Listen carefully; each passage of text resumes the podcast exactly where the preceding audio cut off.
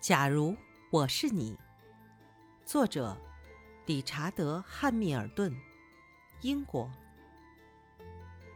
黛西晚上不想睡觉，和爸爸玩起了互换角色的游戏。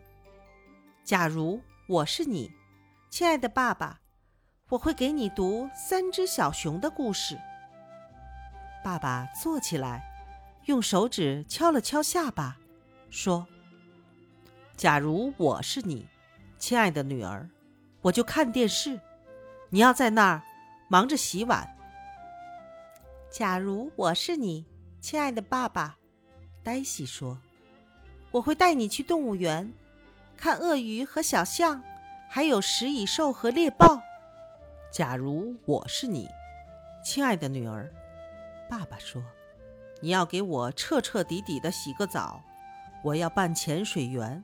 玩橡皮鸭和肥皂泡。黛西想了想，原来做爸爸要干这么多的事情啊！黛西看了一眼爸爸，打着哈欠说：“亲爱的爸爸，我愿意永远做你的小黛西，我还是做我自己好了。”